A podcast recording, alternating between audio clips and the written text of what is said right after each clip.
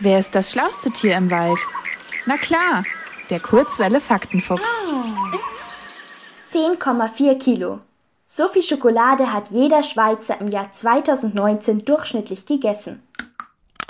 Das sind 104 Tafeln der Schlemmerei. Wahrscheinlich habt ihr schon öfter gehört, dass zu viel Schokolade ungesund ist. Das stimmt auch, denn sie enthält viel Zucker.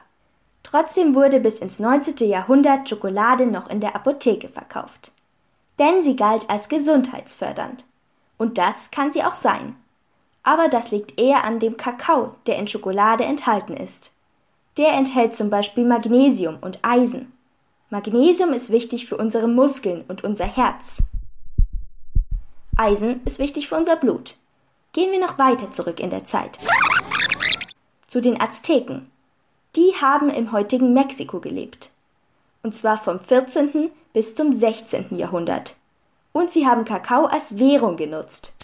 Also um für andere Dinge zu bezahlen. Diese Zahlungsart hielt sich über einige Jahre. So hat eine Tomate zum Beispiel eine Kakaobohne gekostet. Und ein Kaninchen war 100 Kakaobohnen wert.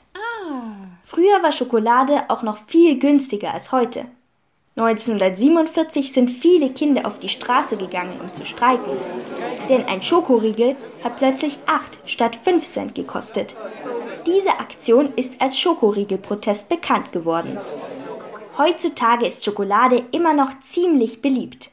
Sogar so beliebt, dass es einen internationalen Tag der Schokolade gibt. Der ist am 7. Juli. Aber ein Tag, an dem wir Schokolade feiern, reicht nicht. Deswegen gibt es nochmal einen Tag der Milchschokolade und einen Tag der Halbbitterschokolade mit Mandeln und noch ganz schön viele andere.